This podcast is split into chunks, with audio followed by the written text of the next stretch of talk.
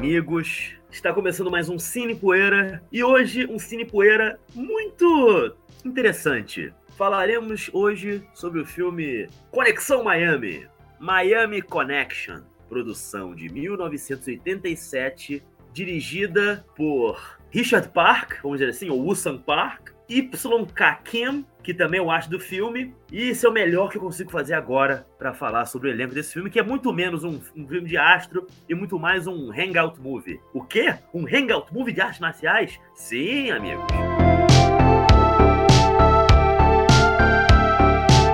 Um pouco mais sobre essa joia um tanto quanto obscura, mas não tanto hoje em dia, estou aqui com meus amigos Oswaldo Neto. É, pessoal, o filme de hoje é bem especial, hein? A gente pode considerar isso aí de um verdadeiro artefato arqueológico, né, cara? Com certeza.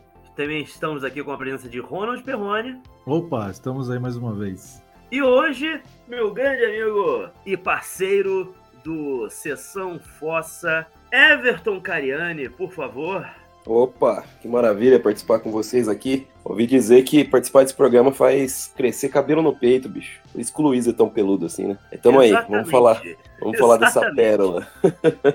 Bom, eu só queria é, comentar uma coisa, assim. Esse é um filme que ele tem uma história muito diferente. Talvez, de, de todos os filmes que a gente comentou até o momento aqui no, no Cine Poeira, esse é o mais, assim, o mais único, mais é, é, excêntrico, talvez, de todos. Até pela forma como ele se deu, né? Porque é um filme que foi lançado nos anos 80, flopou, todo mundo falou muito mal, ficou anos esquecido. Aí, de uns anos pra cá, um camarada encontrou uma versão de 35mm dele, chamou o diretor lá do filme, remasterizaram e lançou esta pérola este filme, que ele, essa figura da Draft House, esse sujeito claramente um verdadeiro visionário, uma pessoa que de bom gosto, uma, uma pessoa de senso, decidiu dar ao filme o tratamento adequado que ele merecia. E agora nós quatro estamos aqui para nos deleitar com, com, com, esta, com esta delícia. É, eu vou começar contigo, você é o convidado, Everton Cariani. Quando você ficou sabendo sobre esse filme? Quando você assistiu ele pela primeira vez? Conte-nos.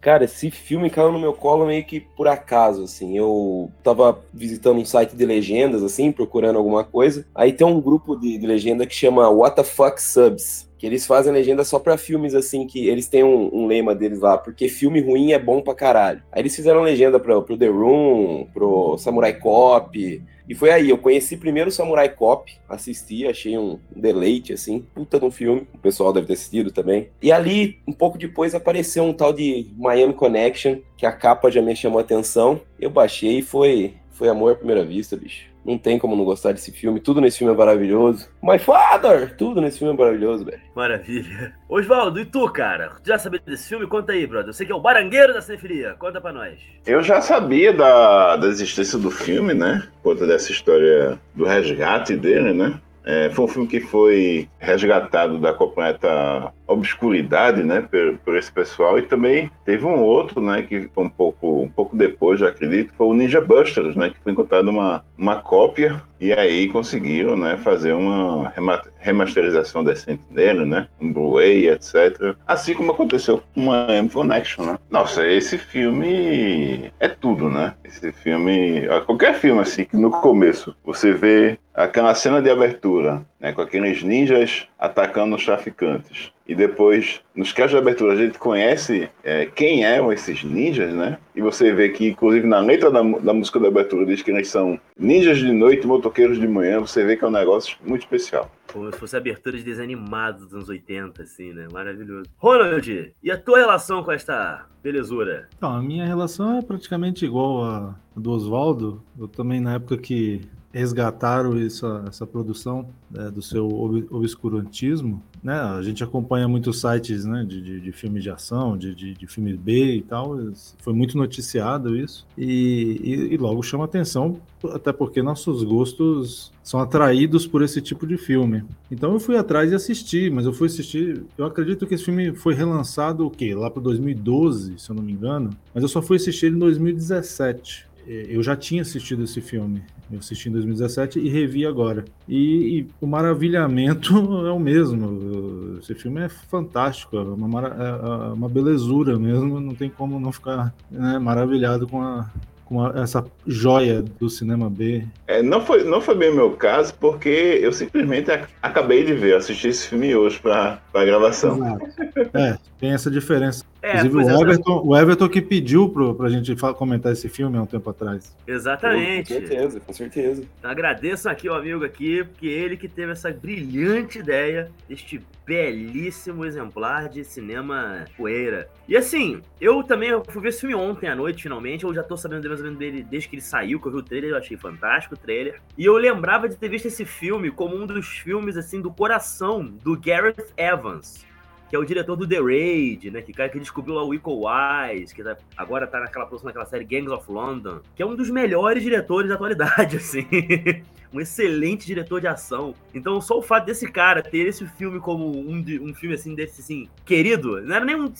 Não lembro se era um dos filmes favoritos dele, mas era um filme querido, assim. Acho que ele tava falando de filmes que moram no coração dele. E ele já é um fã antigo desse filme, então isso sempre ficou na minha cabeça, mas eu sempre acabei, por algum motivo, protelando ele. Essa coisa da gente acabar postergando o prazer para depois e fugindo da felicidade, enfim, Freud explica, minha gente. Mas o importante é que eu finalmente assisti e posso dizer que foi a melhor coisa que eu podia ter feito da minha vida essa semana e melhorou muito o meu astral. E eu queria te pedir um favor, Ronald, antes da gente entrar no filme. Ronald, você consegue? Você acha que você tem capacidades assim cognitivas para fazer a sinopse de Miami Connection? Não, eu, eu, vou tentar, mas aí vocês vão me ajudando, né? Porque assim, realmente é o, o troço é maluco. O Oswaldo já citou a cena de abertura, né? Tá acontecendo ali aquela típica negociação de tráfico de drogas ali com cocaína num local meio deserto ali na, na, floresta ali longe da cidade para ninguém ver e simplesmente aparecem ninjas, né? Que matam todo mundo, rouba droga e vão embora. E aí se descobre que eles são motoqueiros também, né? É, detalhe que eles não roubam o dinheiro, né? Quem rouba o dinheiro é o chefe, dá a bolsa nos caras depois. o mais importante, o mais importante eles esquecem. Exatamente. Mas aí o filme ele gira em torno mesmo de uma banda, de uma banda de estudantes ali, de uma o filme se passa em Miami, obviamente, né? É uma banda chamada Dragon Sound, composta por amigos órfãos, né? Por um acaso também lutam taekwondo, cada um com suas etnias diferentes entre si. Tem, tem o italiano, o irlandês, um coreano, né? É, supostamente é para serem estudantes, mas o mais novo ali deve ter 28 anos. E o, o coreano, que é o Mark, né? No, no, que é o como se fosse um, um, protagonista no meio desse casting, né? Ele deve ter no mínimo uns 48 anos, mas tudo bem. E o, o que, que acontece com essa banda em relação aos ninjas motoqueiros que roubaram né, os traficantes? Um desses caras começa a namorar uma mocinha que o irmão ciumento dela é por acaso o líder de uma perigosa gangue que está envolvido com esses ninjas para né, distribuir a droga que eles roubaram, para fazer negócios ali com eles. E aí,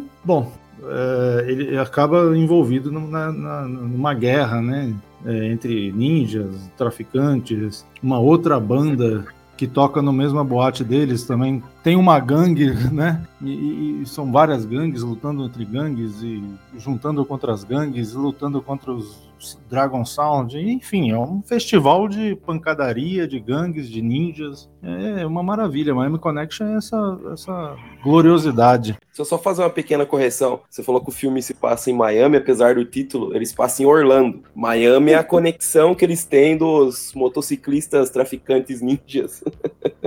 É verdade, é verdade. Boa, boa correção. É, eu, eu tinha pensado nisso, lembrando, tava lembrando disso, mas na hora eu esqueci. É, é, o filme se passa em Orlando, é verdade. É, não esperem coreografia de lutas no estilo do Yuan Pig, por favor. Não esperem, mas em compensação, é. olha, pro, vamos pro dizer... Que é, tá, pra quem é, tá bom, né?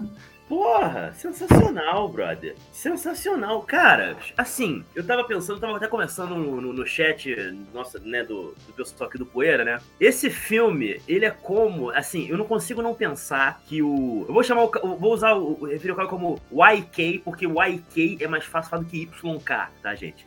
O, Eu vou falar é, Kim. é inglês. Talvez você seja mais inteligente do que eu. Vou chamar de Kim também. Você tem toda a Kim. razão.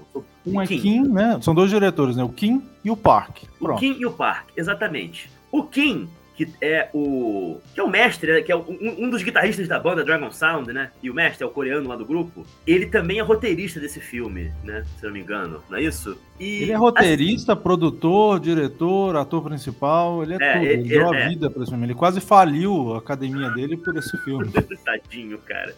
E assim.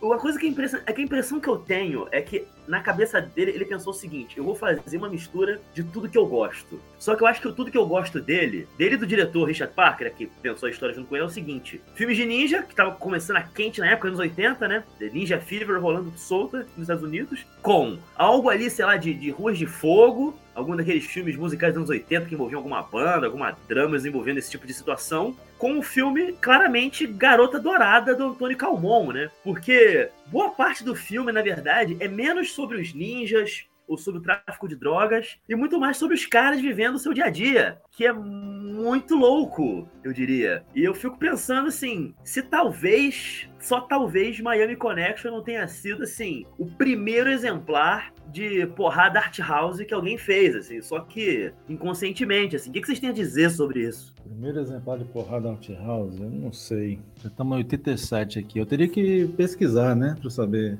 Porque assim, o, o Park, né, o outro diretor, que, é, que é, o, é o lado talentoso, né, da dupla. Ele tem, uma, ele tem umas pérolas interessantes também no, no início dos anos 80 ali, que, que vale a pena ir atrás. Agora, eu vou, vou, vou te jogar essa, cara. Low Blow veio antes, Você tem razão, Low Blow é de 85, não é isso? Ou de 86? por aí. Por aí. Pô, que período mágico para que asiáticos morando nos Estados Unidos fizessem seus filmes para tentar mostrar um pouco da sua cara, da sua cultura, não é mesmo? Aliás, eu vou dizer uma coisa: quisera eu que Low Blow ganhasse um lançamento de luxo que nem o Miami Connection, porque, falando sério agora, o tratamento desse filme tá tão bom que as cenas, de, as cenas é, que se passam à noite, elas estão todas muito claras, assim. É, a fotografia do filme tá muito boa nessa, nessa versão né, que a gente encontra aí pra ver do filme, né? Essa versão aí é boladona aí de Blu-ray. Que bom seria se todos esses filmes B que a gente gosta de ver e tal, que eventualmente a gente comenta aqui no Poeira, tivessem um tratamento similar a esse, né, cara? Porque eu acho que muitos deles iam melhorar muito e as pessoas iam conseguir fruir eles, assim, com muito mais prazer, né? É como o exemplo que eu dei, né? O Ninja Busters do Pokiriase, né? Sim. Filmaço. e- eu- eu- Filmaço, só queria dizer isso. O, o, o título brasileiro, nacional desse Ninja Buster, só a título de curiosidade, é Dois Lutadores do Barulho. Caralho. Eu vi isso, sabe onde? Na sessão da tarde, uma sexta-feira. Nunca vou esquecer. Foi, é, um, é um daqueles filmes que você vê uma vez e guarda aí na memória o resto da vida. E é um filme de sessão da tarde mesmo, é um filme bem leve, bem divertido. Mas vamos falar agora de Miami Connection. Diferente, diferente, diferente do Miami Connection, que tem umas ceninhas de violência que me surpreenderam. Sim, brother. Esse filme aqui, a gente pegou esse filme, o corte bruto, a visão do diretor. Assim, não tem a porra do MPA pra ficar enchendo o saco com o peitinho aparecendo, com gore. É espadada na cara. É motoqueiro da Hells Angel mostrando os peitão pra fora mesmo. Foda-se, parceiro. É isso aí. É cinema de qualidade, é cinema que o povo. É aquilo que o povo gosta ali na tela. Por uma hora e vinte e poucos minutos. Assim, é cinema no seu melhor estado. Ô, Luiz, você tava falando essa parada sobre ele ter colocado em tela tudo que ele gosta. Eu acho que também tem muito, cara, dele querer divulgar o taekwondo, divulgar o, divulgar o dojo dele, divulgar a arte marcial, assim. Porque ele, assim como o Bruce Lee, né, quando veio pra, pra América e passou a dar, dar aula de artes marciais para algum, algumas figuraças, assim, o, o I.K. Kim, ele era uma figura grande em Orlando, assim, tanto que deixaram ele usar várias locações, assim, pra filmar. Então acho que tem muito disso também, bicho. Então ele quis divulgar a arte marcial dele, daí começou a enfiar tudo no liquidificador, bateu e saiu essa lindeza aí. A maioria dos atores são os alunos dele. dele. Sim, exatamente. O pessoal, os, os motociclistas, eles apareceram no filme a troco de cerveja, bicho. É aquela cena que tem ah, o confronto deles com a gangue da outra banda, você vê que eles fecharam aquela rua mesmo de verdade à noite, né? Não, assim, é, é espetacular. Aliás, é uma coisa que eu acho maneira, assim. Comentou, o Ronald estava comentando aqui que o. Basicamente todo mundo tá no filme é amigo, aluno do, do, do Kim, né? O que é sensacional, porque a gente acaba aqui comentando assim sobre o. Eu, eu quero aproveitar para dar mais uma porrada no Steven Seagal, foda-se. O filme do Steven Seagal, uma coisa que me irritou desde que eu era moleque, era de que ele é o único cara que sabe dar porrada nos filmes dele praticamente. Às vezes é um ou dois karateca, o resto é só ele bater em homens de meia idade, que mal sabem fechar o punho, que se correr atrás dele, sabe, tem um infarto, cai e morre. Aqui, rapaz, você não deve ter uma pessoa que não sabe dar um chute na cara nesse filme. Até o empresário da boate, lá, o dono da boate, sabe dar porrada, gente. O cara dá porrada antes do protagonista do filme. Quando eu vi aquilo, eu pensei, rapaz, isso aqui é visão, isso aqui é, é, é, é uma voz diferente, uma voz dissonante em Hollywood. Claro que esse cara tem problemas. É uma cena, mara... uma cena maravilhosa, cara. Eles fazem música pra jovem, né? Vocês fazem músicas pra velho. Ele é e maravilhoso. O, e, e, a boate lotada de, de pessoas de meia idade, né? eu não sei se eles eram de meia idade ou se eram os penteados dos anos 80 que envelheciam todo mundo em 10 anos, assim. Não, Porque... não tinha ninguém abaixo de 30 ali.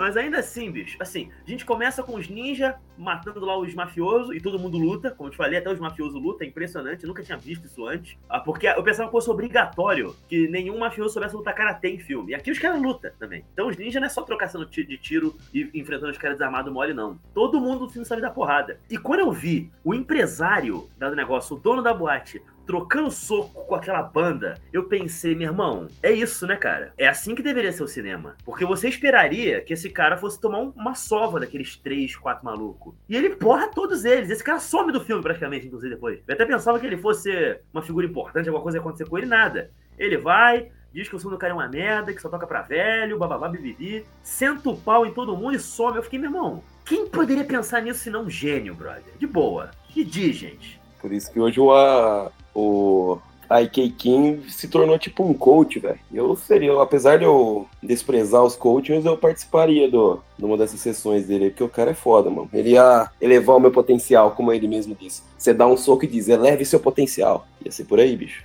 É, até o dono do, do restaurantezinho que eles, eles frequentam também dá umas porradas nos caras lá, né? Que é o diretor do filme. Que é o outro diretor? Isso. Isso. Olha, não sabia. É o Richard Park. Que também só aparece naquela cena impressionante. Ah, olha está o tio Song. Ah, ele tá trabalhando no restaurante, tá tendo problemas com dinheiro. Você chega lá, tá lá uma mesa, lá uns, uns malacos lá, uns pintos de, de, de, de, de Hellland lá, blá, os caras querem sair sem pagar. Ele vai cobrar dos caras, os caras ficam, não, qual é, blá, bibibi. O pau come, ele chega a tomar umas, umas porradas, mas ele porra geral. Inclusive, quando a rapaziada tá chegando, né, lá, a gente vê, né, o cara, eles veem o sujeito batendo nos caras, mas quando ele já chega na tela, já foi, já foi tudo resolvido, ele já porrou todo mundo, os caras já foram embora, né. Eu achei aquilo impressionante, porque assim como a cena do, do cara da boate, esse cara só aparece ali pronto, né? Ele não tem nenhum arco, ele não serve pra nada no resto do filme.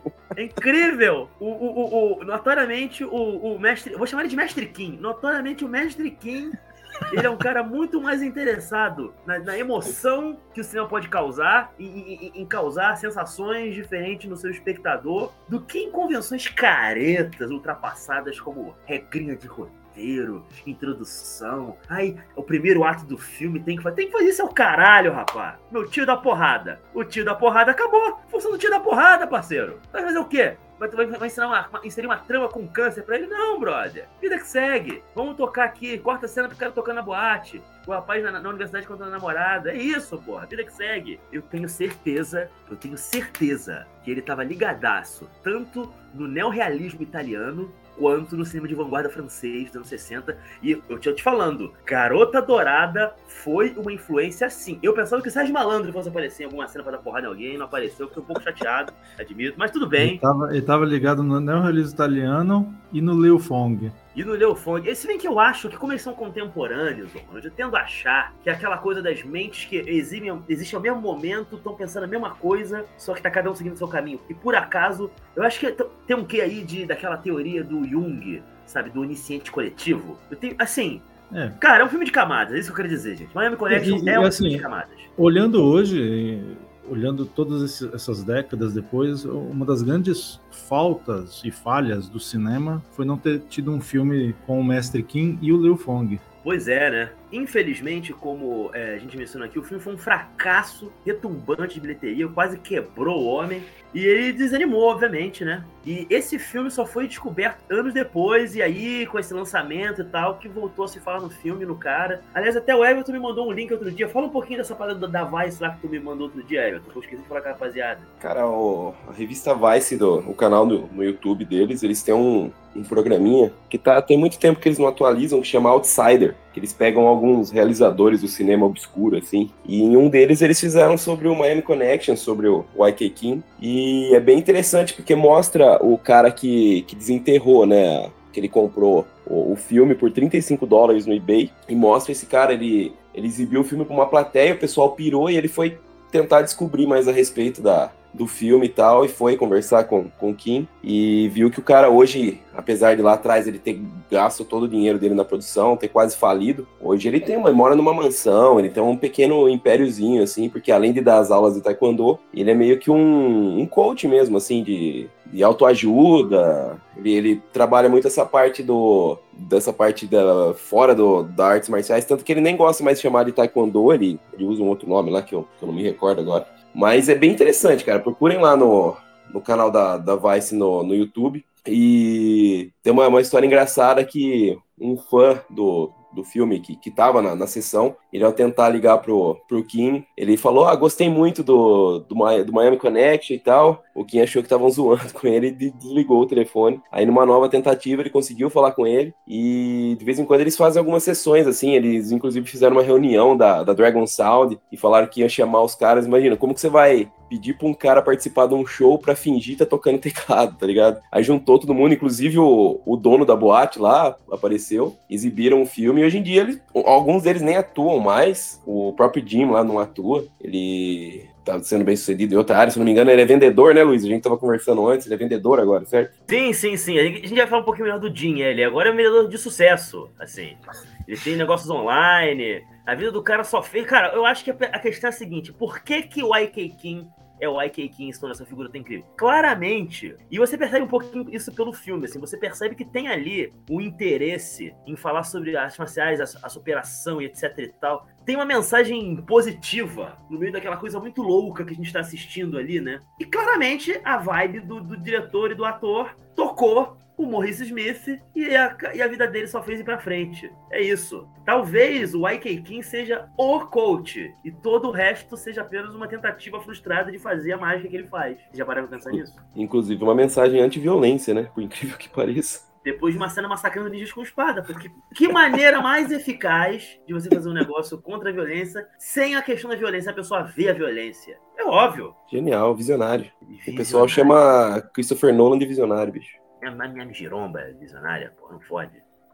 Não, caralho. Ó, oh, mas deixa eu fazer uma pergunta para vocês. Agora, assim, óbvio que a gente já tem o, o, gosto peculiar por filmes de ação desse tipo, mas por grande público seria um filme ruim, vocês concordam comigo? Vou pegar o exemplo do Samurai Cop. O Samurai Cop é muito bom porque a gente sabe que ele é ruim, mas ele foi feito com paixão. Aí quando fizeram Samurai Cop 2, é uma bosta. Vocês acham que um, um, filme ruim ser bom tem que. O cara tem que estar tá na mente dele que tá fazendo um filme incrível e flopar desse jeito pra gente gostar? O que, vocês acham disso? Porque tem, temos vários exemplos. É Troll 2, o próprio The Room, que eu falei lá do Tommy Wiseau, o Neon Maniacs. Que, que vocês acham disso? Então, acho que boa parte desses filmes assim que chegam. Eles têm assim essa, essa atmosfera assim como Miami Connection, são filmes que são aquele. O, o tipo de projeto é Golombra, né? É o tipo de projeto que, que geralmente você tá vendo ali que um cara é o principal responsável por aquele filme tá, é, existir,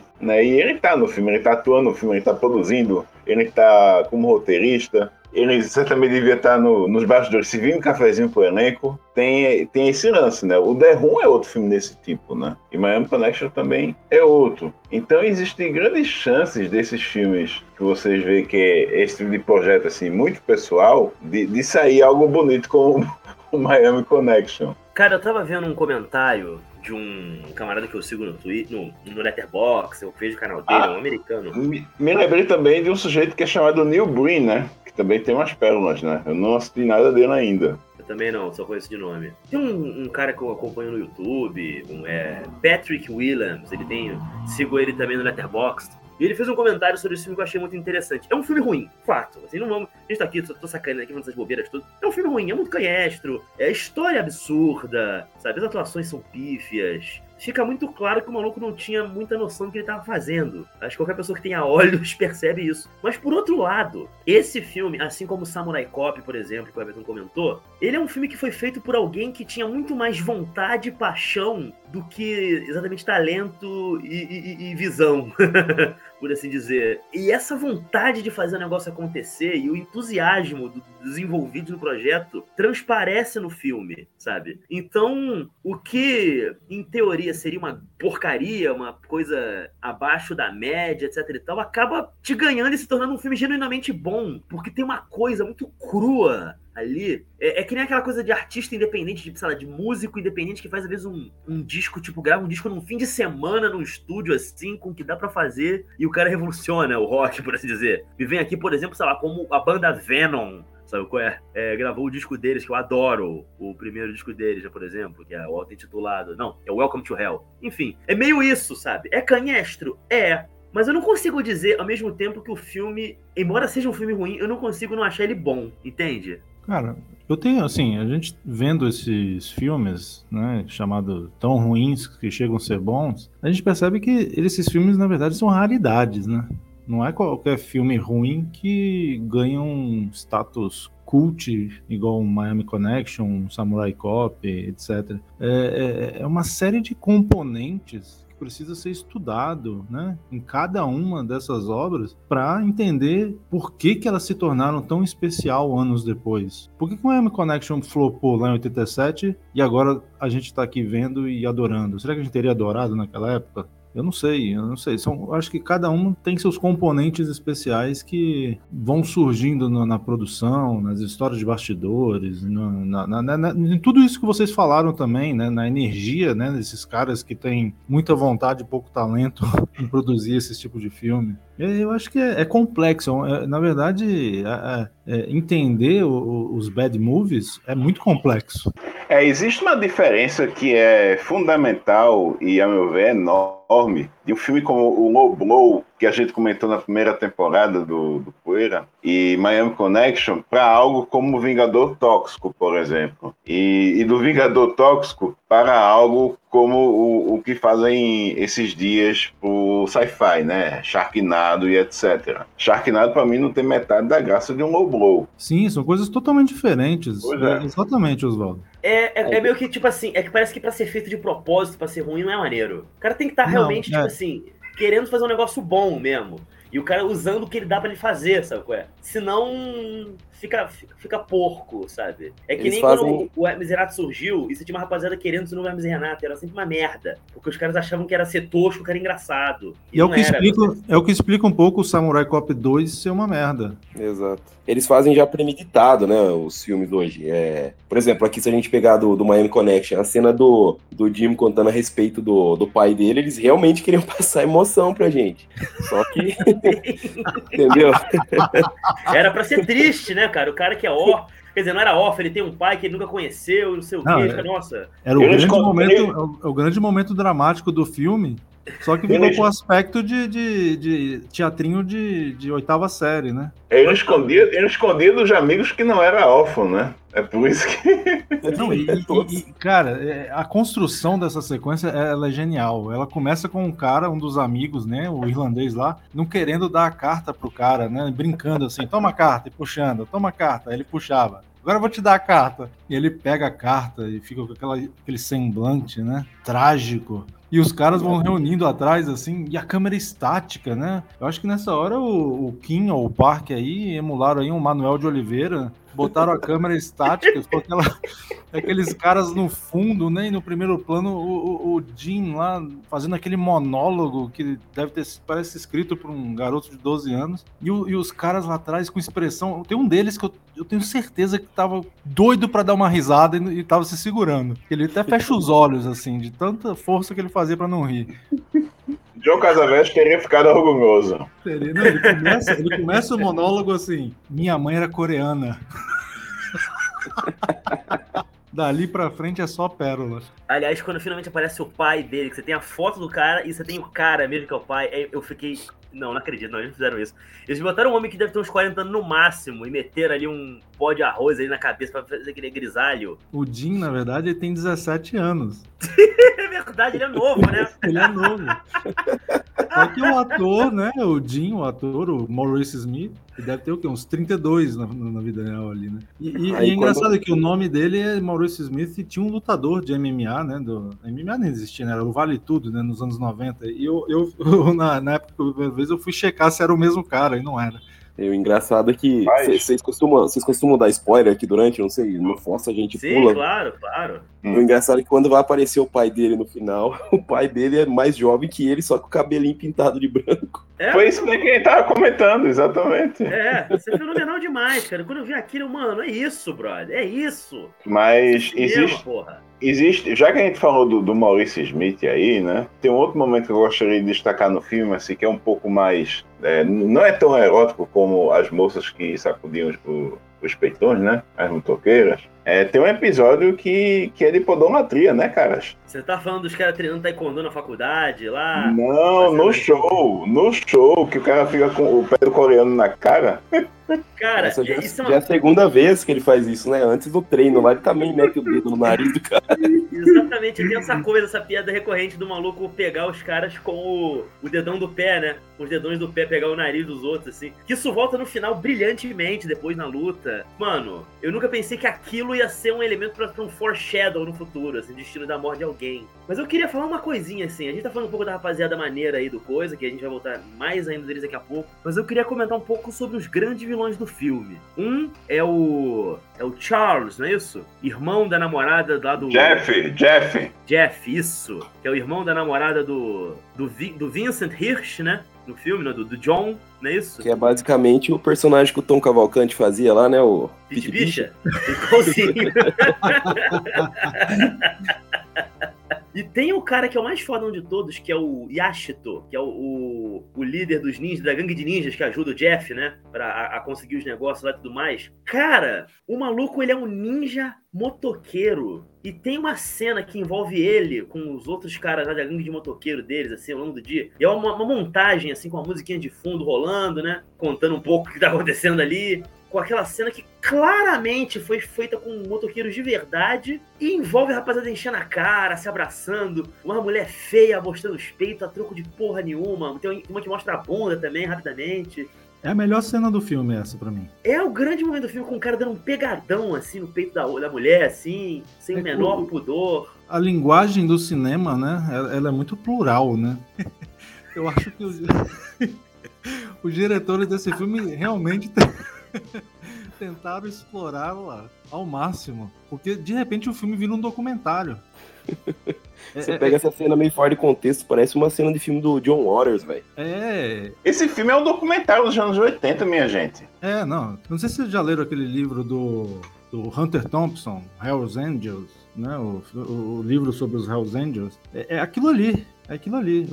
É como se você estivesse lendo o livro dele. E, e- e lembra um pouco mesmo, o Luiz tinha comentado com a gente antes, que lembra um pouco do, do- do- de alguma coisa do cinema italiano, né? Do exploitation italiano, Enzo Castellari. Não, não, não, não, Realmente- não. Eu não falei isso, não. Eu falei que lembra o neorrealismo italiano. Tô falando de Rossellini aqui, parceiro. Eu tô falando de, porra. Se por Não, favor, não. respeita. Você falou, você falou claramente- hoje no, no programa. Claramente mas o cara é um ontem- intelectual. Ontem você- cara- não, falou de neorrealismo. Muito obrigado, No- Oswaldo. Aqui o Oswaldo programa, tô sozinho. falando no, no WhatsApp. Veja, não- veja, veja no WhatsApp. Ah, Você, é, leu, não, você não, leu não, errado. Desculpa. Desculpa. É esse o prestígio que eu tenho com meus Ah, compatriotas. meus eu, eu, acho, eu acho o exploitation italiano muito mais intelectual do que neorrealismo italiano. Não, não é. Mas enfim. Aí. Enzo aí, Castellari maior que Vittorio De Sica. Isso é, difícil, isso é difícil de contradizer, isso é verdade. Eu nunca vi Brooklyn. Eu acho que ele faria um péssimo Brooklyn Warriors, o Desica. Se me desculpa aí, rapaziada aí. Sérgio Pendes ouvindo a gente aí. Box Warriors. Ah, Brooklyn Warriors, é tudo Nova York, Brooklyn porra. Pelo amor de Deus. Detalhes. Não, Miami desculpa, Connection é em porque assim, não, de- deixa eu só me, então me explicar aqui, porque senão. Eu sei que você não vai cortar a- a- o meu engano mesmo, então deixa eu só explicar. Você falou neorrealismo italiano lá no, no, no WhatsApp ontem. Eu entendi que era exploitation italiano, não sei porque que eu li isso. Mas a impressão que eu tive era isso. Eu achava que eram umas filmagens ali do Joy D'Amato, sabe? Filmando o motoqueiro. Então eu, eu- eu fiquei com isso na cabeça. Pra mim parece isso mesmo. E aquele chefe dos ninja lá totalmente deslocado, né? E, e tem hora que até assim, é, pra garçonete lá dar um beijinho nele, né? Cara, é muito bom aquilo, porque sabe uma coisa que é muito bizarramente bem sucedida nesse filme? Como eu comentei, esse filme, ele muitas vezes, ele, ele- o filme meio que abandona essa coisa de ninja, de tráfico de drogas, de treta, pra mostrar, tipo, rapaz, os caras treinando taekwondo no gramado da universidade. Os caras no show. Ou então os caras na. A cena da praia, gente. O que, que não é a cena da praia da rapaziada na praia paquerando as gatinhas, gente? O que, que não é aquilo? O Jim passando de carro. Ui! O, o, o. Aquele cara do Mullet, como é que é mesmo o nome dele? John Oates. O John O. Cara, eu vou Eu fiz- piada. Eu, fiz, eu fiz essa piada no, no chat da gente. Sensacional. Aliás, eu queria dizer uma coisa. Esse cara que faz o John Oates, quer dizer, esse cara que faz o italiano americano do filme, é o Angelo Gianotti, ele era namorado da atriz que interpreta Jane, que é a namorada do John no filme. E parece que para as coisas não ficarem meio assim, o cara não ficar meio bolado nas cenas de beijinho dos dois, eles sempre mandavam ele comprar uma cerveja na hora. Eu, não, vai, compra uma, uma breja pra nós aí, depois você volta. Que era as cenas que envolviam o beijo dos dois, assim. Vai ver, vai ver por isso que ele dá uma sumida do, do, do próprio filme também, de vez em quando. Tem várias cenas que ele não participa nada, ele some de repente. Ele, tá, ele tava afiando o chifre. Foi ele que compôs a, a clássica Friends, né? Do, do Dragon Salt, aquela música. é Inclusive, espetacular. inclusive, ele some no final, né? Ele some Verdade. no final, assim como o, o judeu. Porque tem um que é o, o judeu do, do grupo, que é o Jack, o Joseph Diamond. Que cabe dizer, Joseph Diamond é quem bolou o, o roteiro mesmo do filme. Porque o, a, a gente comentou que a história foi do Richard Park com o Y.K. Kim, mas quem bolou mesmo, quem organizou mesmo lá o roteiro foi o cara. Que ele aparece na cena de porrada lá, mas dele também desaparece no final do filme. Mas ele tem uns momentos ali que ele aproveita pra dar uns diálogos mais sérios pra ele também, né? Sim, claro. de, de, de, ah, os caras estão mexendo com a gente, vamos, vamos abandonar isso, não sei o quê, né? É um Paul Schrader. É um bom Schrader, claramente. Cara, mas assim, o que eu acho muito foda é porque, cara, esse filme acontece várias coisas. Você tem um momento que esse personagem do Tom, ele é sequestrado e eles têm que salvar ele, e numa dessas ele mata o irmão da namorada, o sujeito lá, mata o irmão da namorada, de- da, da namorada dele, né? O John mata o irmão da Jane. Aí você pensa, caralho, meu irmão, mataram o maluco, fudeu. Ela vai abandonar ele, vai ser aquela merda, ela vai entrar pro lado dos vilões. Não! Corta um pouquinho a cena, depois, pô, Jane, me desculpe, eu não pretendi, a gente foi longe demais. Ela, tipo, ah, eu fiquei chateada, mas, poxa, ele era bandido, aí sequestrou o cara, tá tudo bem, eu te amo. É tipo, meu irmão, é, é impressionante a capacidade dela de seguir adiante, assim, de ver. Eu acho que eu casava com uma mulher dessa, assim, que consegue ter uma big picture tão grande, assim, tão racional, assim. É É. incrível a Jane. Ela odeia, ela odeia o irmão, ela fala pro namorado que odeia o irmão. Aí quando vê ele, vai toda, toda abraçando, assim, como se estivesse reencontrando depois de um bom tempo. É, e- É e incrível, é- velho. tem, tem um, tem um dos melhores diálogos do filme, no primeiro encontro deles, que em português, né? Assim, é, ela tá abraçada, né, com o John, né? Chega, chega, encontra o irmão dela, já, já com a gangue toda reunida, e ele pergunta: "Quem é esse aí?" Ela fala: "É um amigo." Um amigo! De um jeito assim. e dá um soco na cara do John já. É um belíssimo diálogo.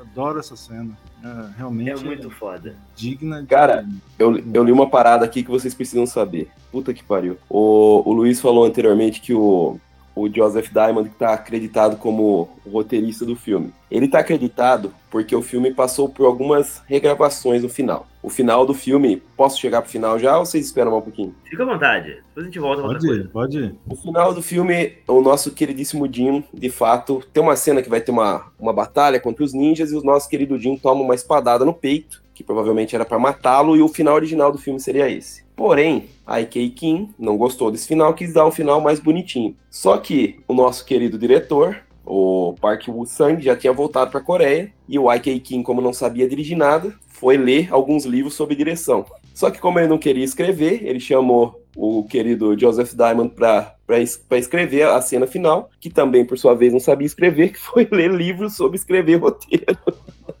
e assim que deu o final do filme. Por isso que aquele diálogo final também é maravilhoso, né? Nossa, a melhor coisa da vida é ter amigos, e você tem muitos amigos, não sei o quê. Parece um, um garoto de 12 anos que não, não sabe nem o que é amigo direito. Escreveu mesmo. Outra coisa que reforça para mim é, você vê que o, o, final assim foi um tanto fe, feito nas coxas, né? É o fato do, do, do chefão dos ninjas, né? Do, dos vilões, né? Na, na última cena que tem o, o duelo lá com o Aiki, você vê que ele não tira hora nenhuma o capuz, né? Você vê claramente que foi um outro ator, né? Não foi aquele ator que, que tava no filme todo que fez essa cena. Sim. Oswaldo, essa também foi uma cena refilmada, cara. Ela não tava no corte original. Ela foi refilmada. E o cara não tava mais disponível, o ator. Além do parque não estar mais disponível para dirigir, o, o, o, vilão principal também não estava mais disponível para atuar. Dá pra ver claramente que ali era eram eles mesmos ali no, na vestido de branco, ali, de ninja branco. O cara tem barba, bicho. Cabe o cara tem barba, é igual, a, é igual a peruca lá no, no Samurai Cop, lá no final. Então, sabe quem é que fez? Sabe quem é que substituiu esse ator pra cena? o ator que interpreta o Jeff. Ele pois que é. volta como ninja. Pra... Dá pra ver um bigode ali. Exatamente. E dá pra ver que agora... não é asiático, né? Se você é, vê a cara do sujeito.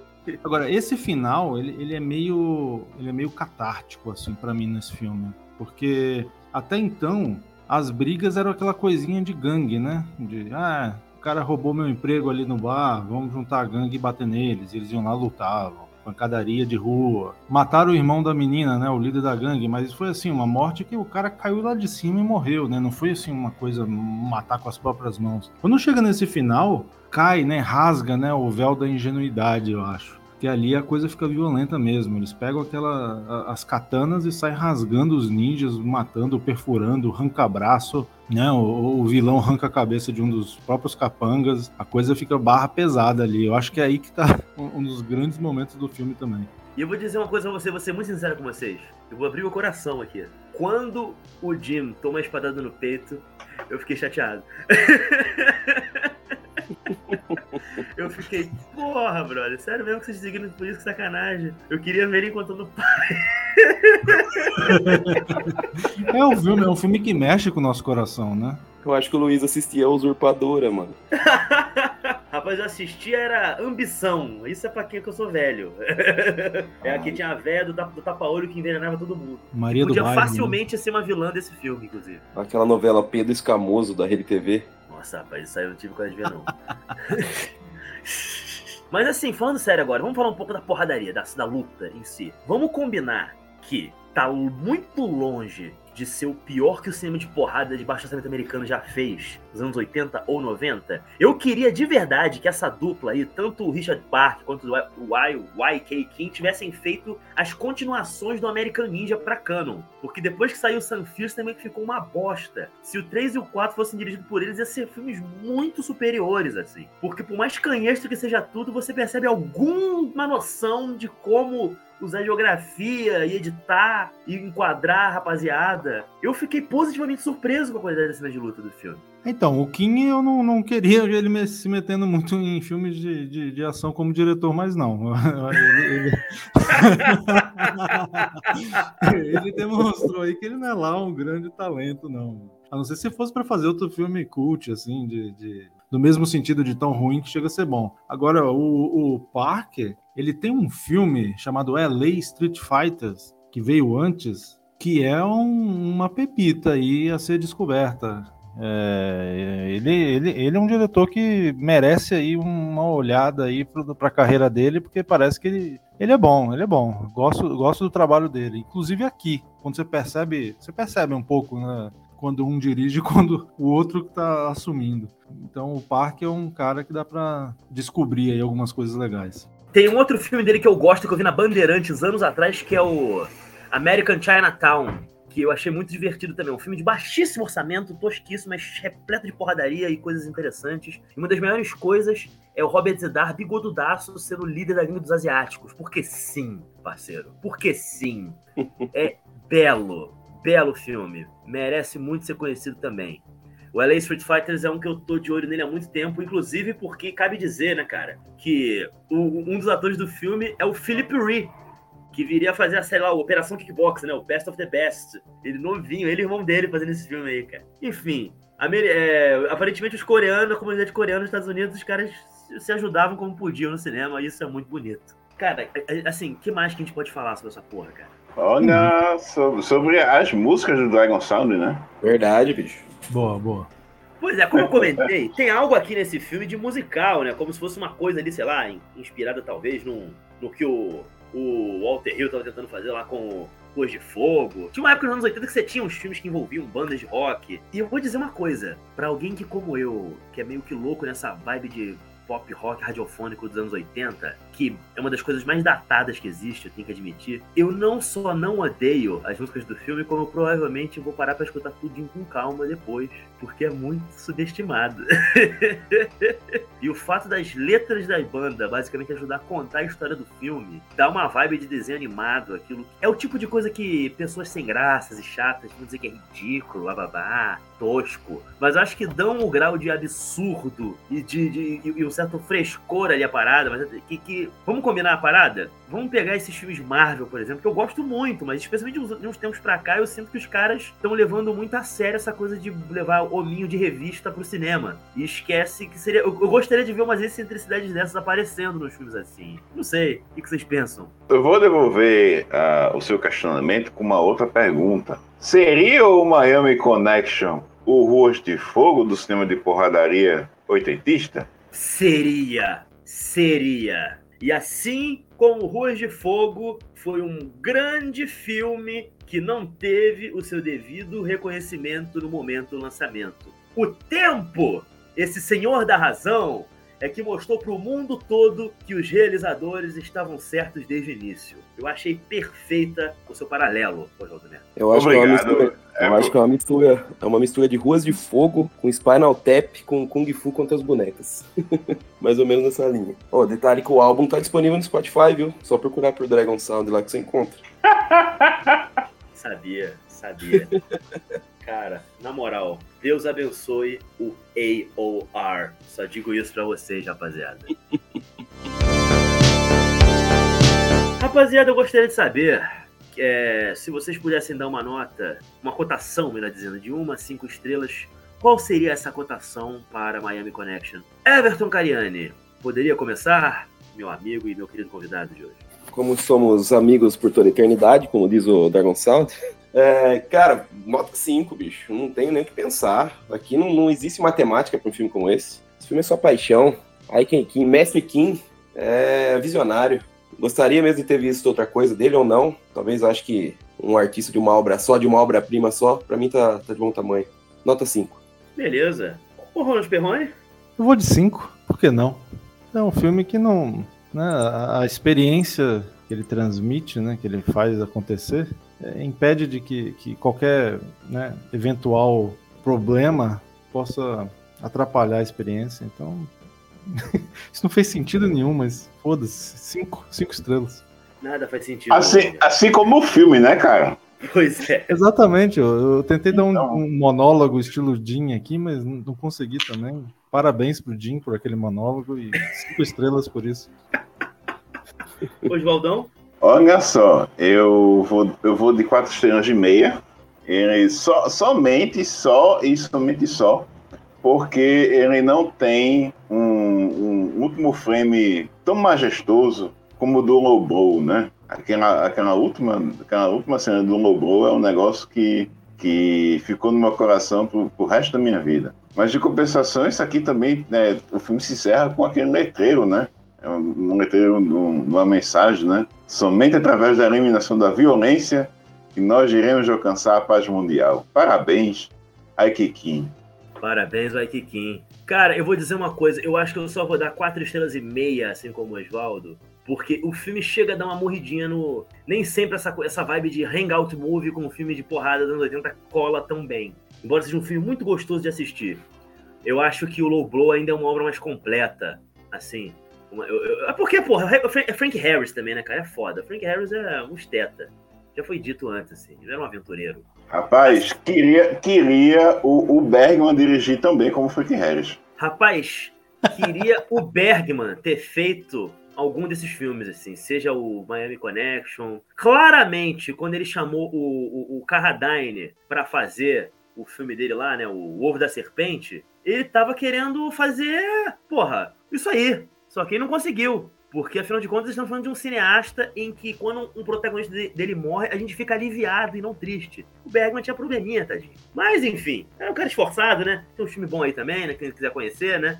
Vale a pena aí. Quem, se não conhecer Ingmar Bergman, pessoal, pode dar uma procurada aí, que tem coisa boa dele também. Não fiquem, né? Tô errado? É, só, só, não vai ter ninja, né? Não vai ter ninja. É, procure também por, pelos filmes da, da Sandal Bergman, tá? Excelente. Exatamente. Exatamente. Então é isso. Eu vou dar quatro estrelas e meia. E é um filme que eu provavelmente eu vou rever ele mais vezes. E quem sabe, né? Como é que vai ser no futuro, né? Porque esse me parece um daqueles filmes que a cada revisão você pega alguma coisa. Porque é mágico, brother. É realmente Rapaz, mágico. A, a pandemia permitindo, né? Dando uma melhorada. Eu vou fazer uma watch parte dessa porra. Por favor, inclua nessa. Vocês falaram do Bergman, mas nem o Bergman fez um filme com tanta violência, pedindo no final, falando no final que a paz só vai ser alcançada com a eliminação da violência, bicho. Isso é lindo, é poético. Você tá esquecendo de Steven Seagal no final do Interreno Selvagem. É, é verdade. Não, minha memória não deixa eu ir até lá, mas se vocês estão falando, eu confio. Pode confiar, rapaz. Gente, porque gente, gente que sabe o que tá falando aqui. Os barangueiros do cinema da ação, eu confio.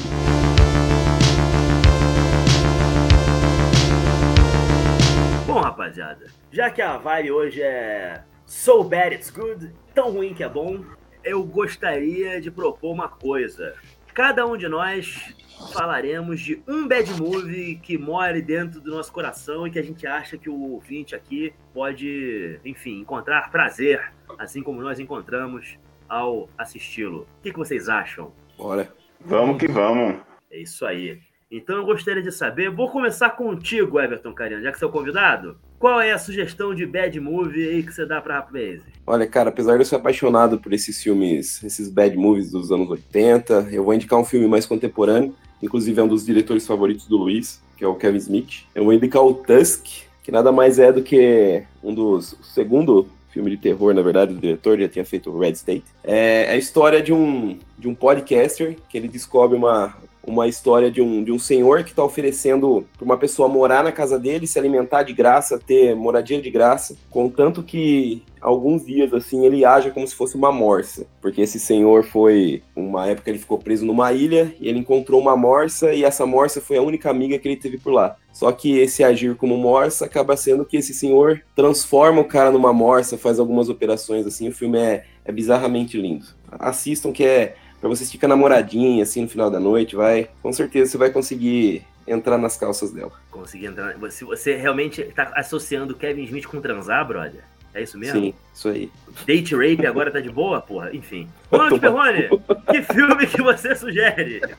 Bom, eu ia, eu ia sugerir o Samurai Cop, mas o Samurai Cop é tão óbvio, né, que nem precisa, né? Fica recomendação de qualquer forma. Mas eu quero recomendar um filme chamado New York Ninja, que é um, um projeto muito especial, porque é, a coisa, a coisa funciona o seguinte: em 1984, né, o John Liu, que era um quase astro né, do cinema de Kung Fu Old School lá de Hong Kong, de, de Taiwan, veio para os Estados Unidos, né, já tinha passado pela Europa também, onde dirigiu e estrelou alguns filmes, chegou em Nova York para fazer o, um filme chamado New York Ninja. E ele realmente fez esse filme. Só que antes dele, dele chegar na pós-produção, acabou interrompido. Não se sabe por quê. O filme simplesmente não foi para frente. E, bom, esse filme ficou perdido. Ninguém viu esse filme, na verdade, é, a não ser uns gatos pingados que participaram da produção. Em 2020, eu acho, ano passado ainda, é, a Vinegar Syndrome, que é uma distribuidora né, de filmes B, de filmes exploitation né, nos Estados Unidos, encontrou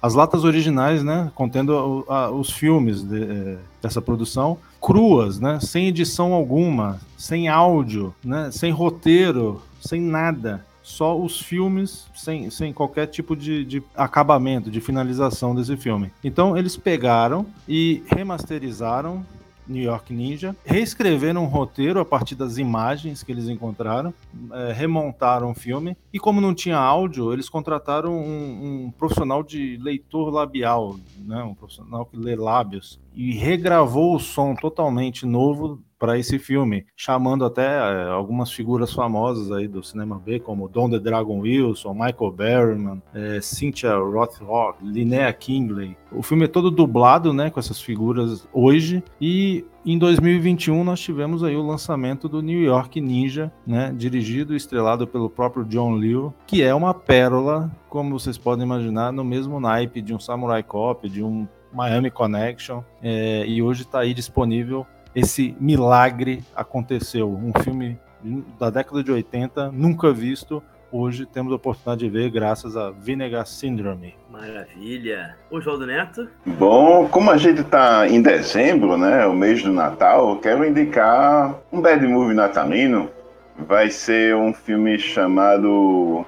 um slasher chamado Don't Open Till Christmas que é, de, é uma produção britânica de, de 84, né? Foi dirigida e estrenada pelo Edmund Gordon e é um filme assim maravilhoso, assim, é um filme que fala sobre um, um assassino em série que que está saindo, né, pela Londres, matando a todo direito qualquer caba vestido de Papai Noel. É uma lindeza, é um filme maravilhoso. Todos os caras que fazem, que estão lá de, de, Papai Noel são filhos da puta, né? são bêbados, são desgraçados, são pares da sociedade. Né? E esse assassino aí dá, dá cabo aí de tudo. É um filme que, que teve uma, uma produção muito problemática e isso mostra, né? Isso, isso tá no filme, né? Você percebe. Inesquecível, né? E, e o filme se encerra com, com um final maravilhoso, encerra com chave de ouro se você estiver assistindo com um grupo de pessoas, a sua sala, a sua sala vai estremecer o, o chão de tanta risada que o povo vai dar. Grande filme. Eu vou para Hong Kong, anos 70, um filme estrelado por um imitador de Bruce Lee chamado Bruce Lee, chamado Bruce's Deadly Fingers. É uma insânia dirigida por Joseph Velasco e por Joseph Velasco, entenda, Godfrey Ho, quem conhece cinema de Kung Fu sabe o que, que esse nome significa. E você, se me ouviu agora, ou você tá sorrindo, ou você tá chorando, só de eu ter falado o nome desse cara. O filme é uma bagunça. A impressão que eu tenho é que foi feito um filme X com um elenco para contar uma história de ação nos anos 70, babá. E com a morte do Bruce Lee, eles meteram ali esse imitador Bruce Lee, que é o Bruce Lee no meio, envolve uma busca por uma técnica secreta que o Bruce Lee desenvolveu dos dedos mortais que envolve o Bruce Lee, envolve o Bolo Yang lá de vilão, o Lolier, que era um camarada da Shaw Brothers, que protagonizou ou antagonizou vários clássicos do gênero. Não sei o que ele tá fazendo aqui, tadinho. Acho que ele tinha contas pra pagar, devia no jogo do bicho, não sei. Tem participação da Nora Miau, que atuou com o Bruce Lee no, no Fúria do Dragão e no Voo do Dragão. Você tem inclusive a participação do mestre de verdade do Bruce Lee, que ensinou o Wing Chun pra ele, uma ceninha curtíssima. O filme, ele é simplesmente maravilhosamente ruim. Eu não tenho como dizer isso melhor. O Bruce Lee, ele é fatalmente uma das piores coisas que já aconteceu pro cinema. Assim. Ele é um dos piores, é o pior imitador de todos. Talvez ainda pior que o Dragon Lee, que também é horrível. Mas Jesus de Nazaré, Bruce's Dead Fingers, merece ser visto por vocês, pessoas de fino gosto, pessoas de fino trato.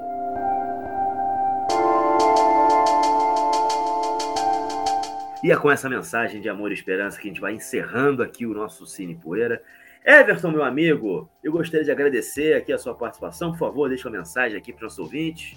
Poxa, eu que gostaria de agradecer, sair um pouco da, do choro, da sofrência lá do, do Sessão Fossa, para cair na, na, pancadaria, pancadaria linda como essa. Falar pro, pro público do, do Cine Poeira ouvir o Sessão Fossa, que por incrível que pareça não é só coisa bonitinha, a gente fala umas besteiras cabeludas lá também. Inclusive, o episódio de mais sucesso dessa temporada contou com a participação do Ronald, que foi sobre o último, último americano virgem. Então, sigam a gente lá no, no Farofa de Miolos, acompanhem a Sessão Fossa. A gente está chegando no finalzinho da temporada, mas tem muita coisa boa para vir por aí ainda. Valeu, pessoal, valeu pelo, pelo convite. E quando tiver mais um bad movie aí, é só me chamar que eu tô dentro.